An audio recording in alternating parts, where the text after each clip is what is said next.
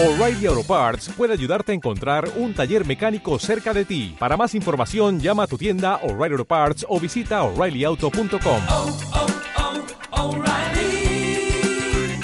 oh, Parts. Universidad Panamericana Aguascalientes y Newsweek Aguascalientes presentan Crea, diseña y emprende. Un podcast práctico, con un enfoque fresco y contundente. Aquí escucharás tips e ideas que pondrás en práctica de inmediato en tu negocio o emprendimiento. Súbele al volumen que empezamos.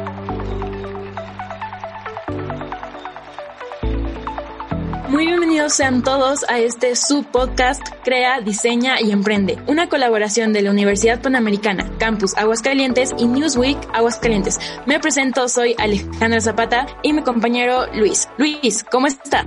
¿Qué tal, Ale? Me encuentro muy bien, gracias. El día de hoy tenemos un súper invitado especial, el doctor Santiago Hernández Pizarro. Crea, diseña y emprende.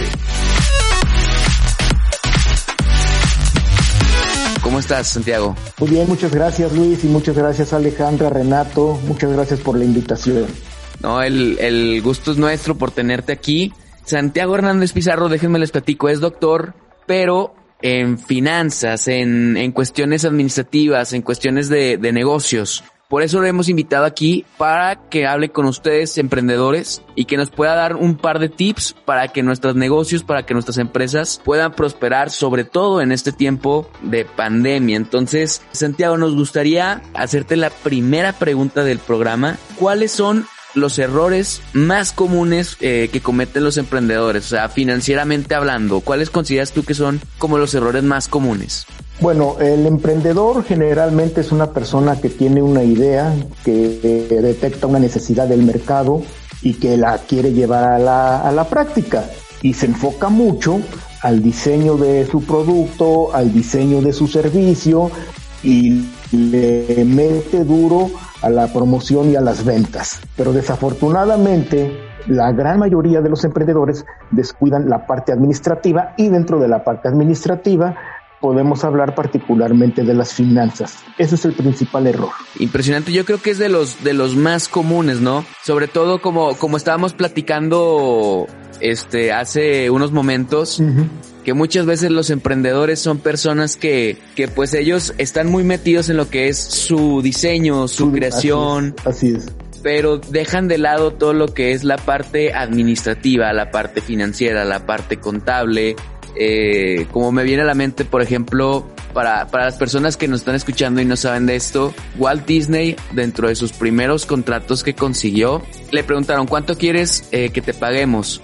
Y él, sin pensarlo, dijo, no sé, este, digamos, por poner un ejemplo, un dólar por cada, por cada página que te dé. Y la gente dijo, ah, ok, perfecto. Y tiempo después, él se dio cuenta que con todos los gastos, todos los costos, todo lo que tenía, él crear una página le costaba un dólar. Entonces prácticamente estaba trabajando gratis. gratis.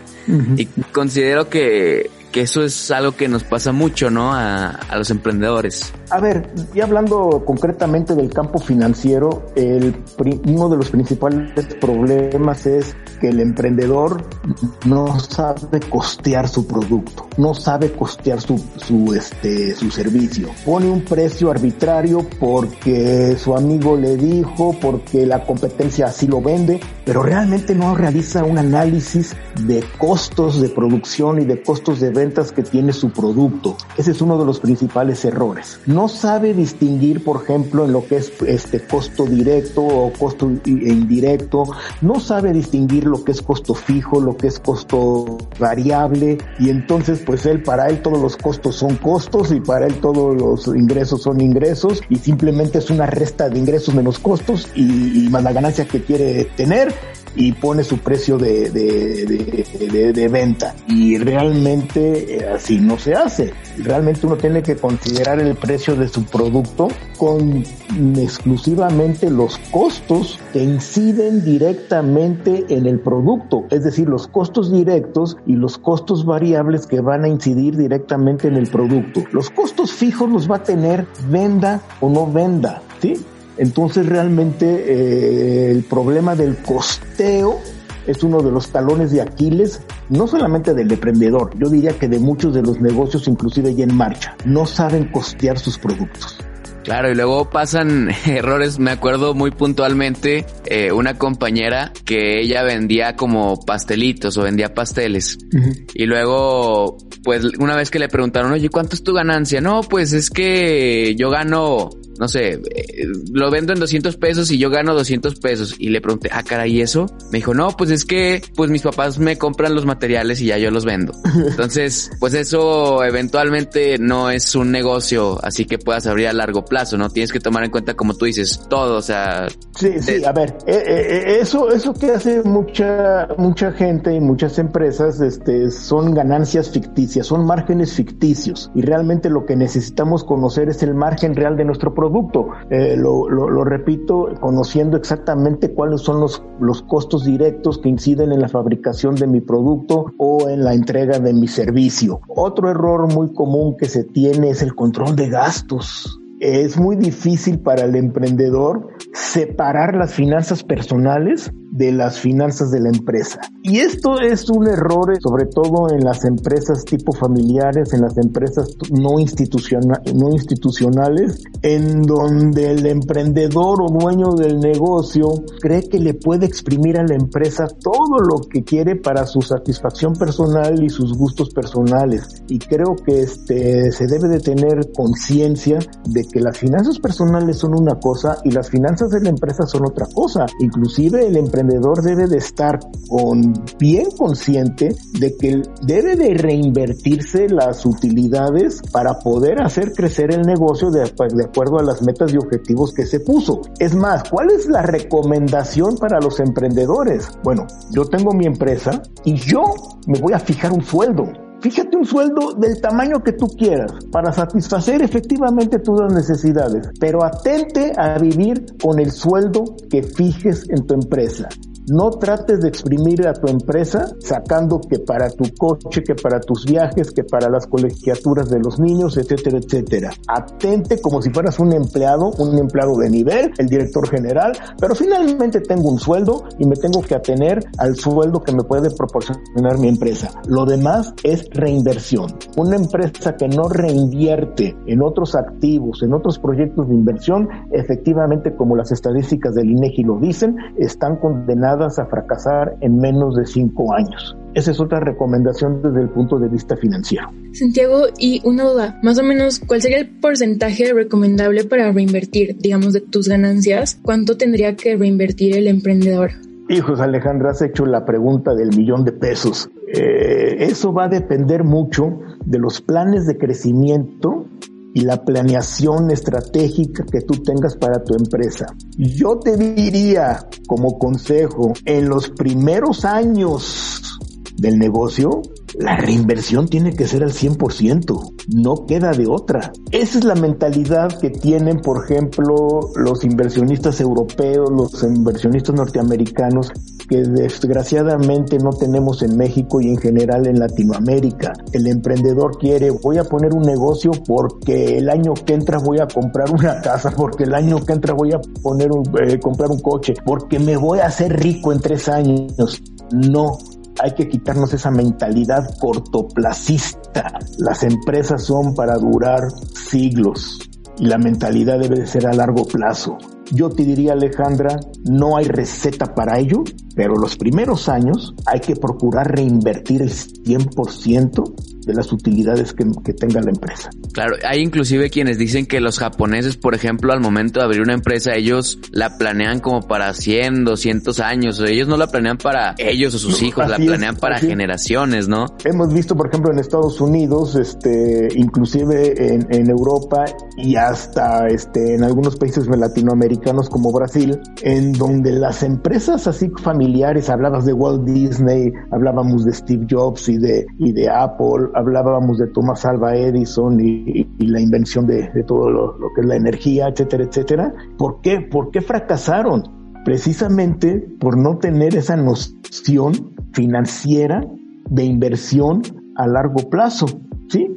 Se enfocaban mucho a su producto, a su invento, a las necesidades de la gente, de oír música, de alumbrar, Henry Ford, en, que la gente proletaria pudiera tener un automóvil y no nada más los ricos, etcétera, etcétera, pero descuidando el negocio financiero. ¿Por qué? Porque pues estaban acostumbrados a vivir a lo grande, a sacar el dinero de la empresa y seguir con su ritmo de vida. Y eso, este, aunque los Estados Unidos a partir del siglo XX empezaron a cambiar de mentalidad y ya vimos que las empresas familiares empiezan a hacerse grandes hasta llegar a una cotización en bolsa y hasta el dueño original perder el control de la empresa. Aquí en, la, en México, en Latinoamérica, estamos acostumbrados que es mi empresa, no puedo inclusive tener socios y yo soy el que compro, el que vendo, el que administro, el que muevo el dinero, el que este, el que lideró la empresa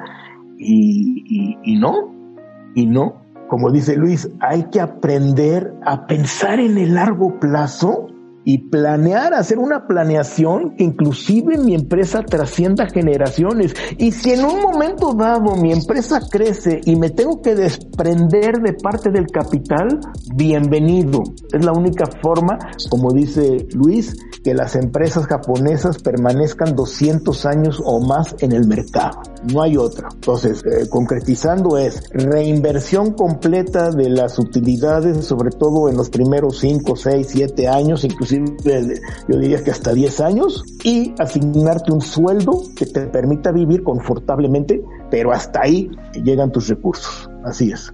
Claro, eso, eso efectivamente para darle una, una base muy fuerte a la empresa para que trascienda. Porque es eso, muchas veces aquí los mexicanos pensamos en corto plazo y no pensamos Así tanto es. en la trascendencia, ¿no? En la trascendencia de a- los negocios, así es. Así es. Y algo que me gustaría aquí compartirles a las personas que nos están escuchando, pues bueno, también hace mucho que empecé a abrir una empresa con, con mi familia. Fuimos con una asesora eh, regia, por cierto, y ya ven que los regios cómo son para los negocios. Y ella nos dio un consejo de que me dijo, mira, cuando no sepas muy bien cómo costear un producto, de que, oye, en cuánto lo voy a vender o en cuánto esto, en cuánto lo otro, nos dijo, trata de sacar todos los gastos, o sea, cuánto te cuesta la materia prima, cuánto te cuesta hacerlo, cuánto te cuesta sueldos, esto, lo otro, o sea, tratar de sacar todos los costos, depreciación de los vehículos, todo, todo, todo, ¿no? Entonces ahora sí más o menos dices de que, ok, este producto me cuesta hacerlo 20 pesos, por ejemplo. Dijo, por lo menos te recomiendo venderlo tres veces el valor de, ese producto. ¿Por qué?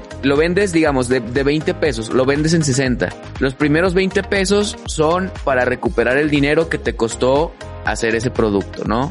Los otros 20 pesos son dinero o es capital que te permite hacer otro producto. O sea, seguir como, por así decirlo, reinvertirlo todo y seguir creciendo. Así es, así es, así es. Y ya los últimos 20 pesos para completar los 60, esos ya igual y si estás en alguna necesidad o algo así que, que esos ya puedes agarrar y no te afecta tanto para el margen de, o sea, para la operación de, de, de tu empresa. ¿Por qué? Porque si dices, ok, me costó 20 y ganas 60, pero te gastaste los 60 pesos de que por, para pagar la colegiatura del hijo, para pagar este gasto o este otro, a final de cuentas para volver a hacer otro producto y volver a vender es tú meterle más dinero que, que en cambio pues es una chulada nada más reinvertir lo que ya ganaste y pues poco a poco vas generando como un efecto bolita de nieve, ¿no? Va creciendo poco a poco el, el negocio. A ver, ¿por qué tú tienes que reinvertir las utilidades, sobre todo en los primeros años? Uno, porque no te puedes quedar con tu producto original. Uno de los problemas también de, los emprendedores o de los que iniciamos negocios es que no ponemos las antenas a lo que está haciendo la competencia. No nos informamos bien de las tendencias del mercado.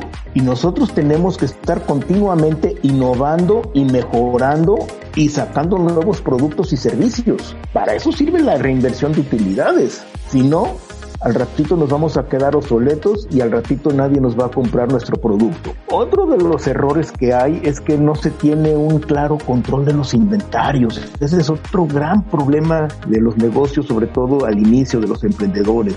No saben cuánto comprar, cuánto almacenar, qué productos se les va a vender más o qué componentes y materia prima realmente necesitan tener almacenada y cuál realmente no necesitan tener almacenada. El inventario es el activo más caro que puede tener una empresa y una falta de control del inventario puede llegar a tronar la empresa, así tengamos el mejor producto, así tengamos a los mejores vendedores, así tengamos las mejores gente operativa, la verdad es que el inventario nos puede hacer tronar una empresa. Hay que tener y aprender técnicas para un control eficiente de los inventarios. Ese es otro de los talones de Aquiles de las empresas, sobre todo las emprendedoras. Control de inventarios. Importantísimo para las finanzas y para la eficiencia de una empresa y la rentabilidad de una empresa. No saben cuánta rentabilidad y cuánto te come el tener inventarios ociosos en el almacén,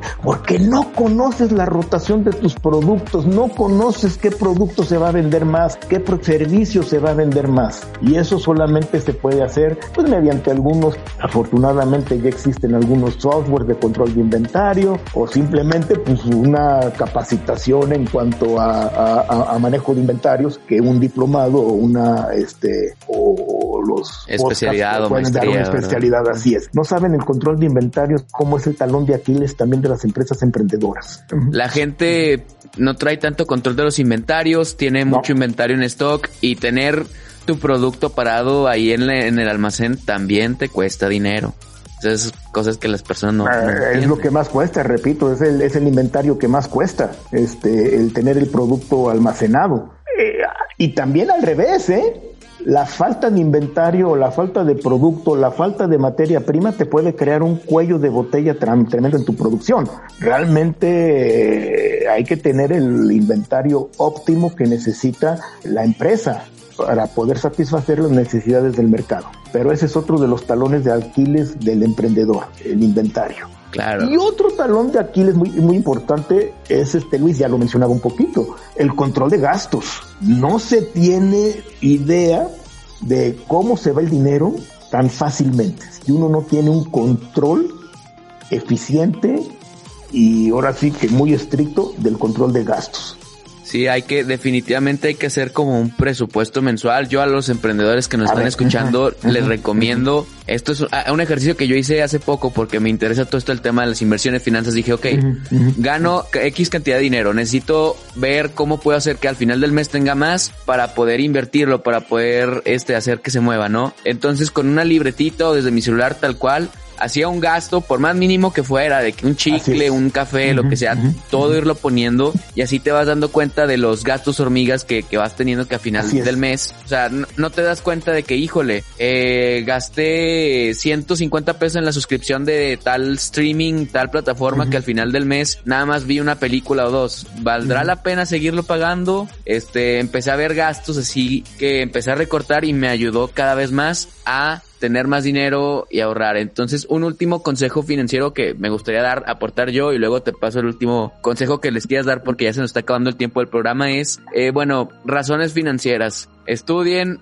de ustedes emprendedores que, que nos están escuchando, busquen en internet, empiecen a buscar qué son las razones financieras. Todo eso les va a ayudar de manera bastante. Aquí inclusive el doctor Santiago Hernández me dio una clase precisamente de, de razones financieras y créanme que es de las cosas más top que tienen que saber de finanzas. Pero me quitaste la palabra, Luis. Efectivamente, el siguiente consejo que iba a dar es tener información financiera oportuna y real. Y eso nada más se logra con los estados financieros. Desgraciadamente volvemos al mismo tema. No todos los emprendedores son financieros y, o contadores y realmente lo que hay que aprender, y Luis lo dijo muy correctamente, es ¿Cómo nosotros debemos interpretar los estados financieros de nuestra empresa?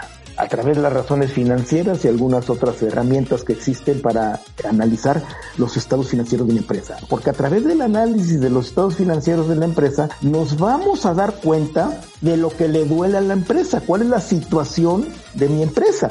Ahí nos vamos a ver, a dar cuenta si realmente es un problema de deuda, si realmente es un problema de, este, de sobreinventarios, o si es un problema de ventas, o si es un problema de gastos administrativos, hablando del control de gastos. Ahí sale reflejado el problema financiero que realmente tenga la empresa. Y ahora sí, la toma de decisiones que nos toca a cada uno para poder revertir esa tendencia y esa este, interpretación que le damos a los estados financieros a través de las razones financieras. Claro, hay que capacitarse en, análisis de estados financieros. Entonces ya tenemos dos capacitaciones pendientes, la de control de inventarios, la de control del efectivo o de gastos y el de análisis de estados financieros. Importantísimos para poder llevar a buen término los objetivos que nosotros buscamos en cuanto a rentabilidad y utilidades para nuestra empresa. Así es. Definitivamente eso es lo top. Bueno, ya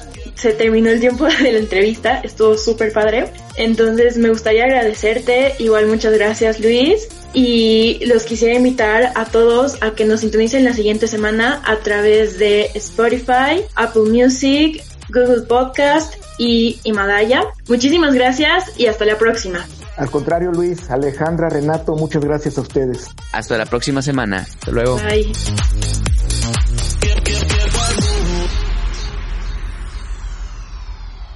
¿Quieres iniciar o acelerar tu empresa y necesitas apoyo?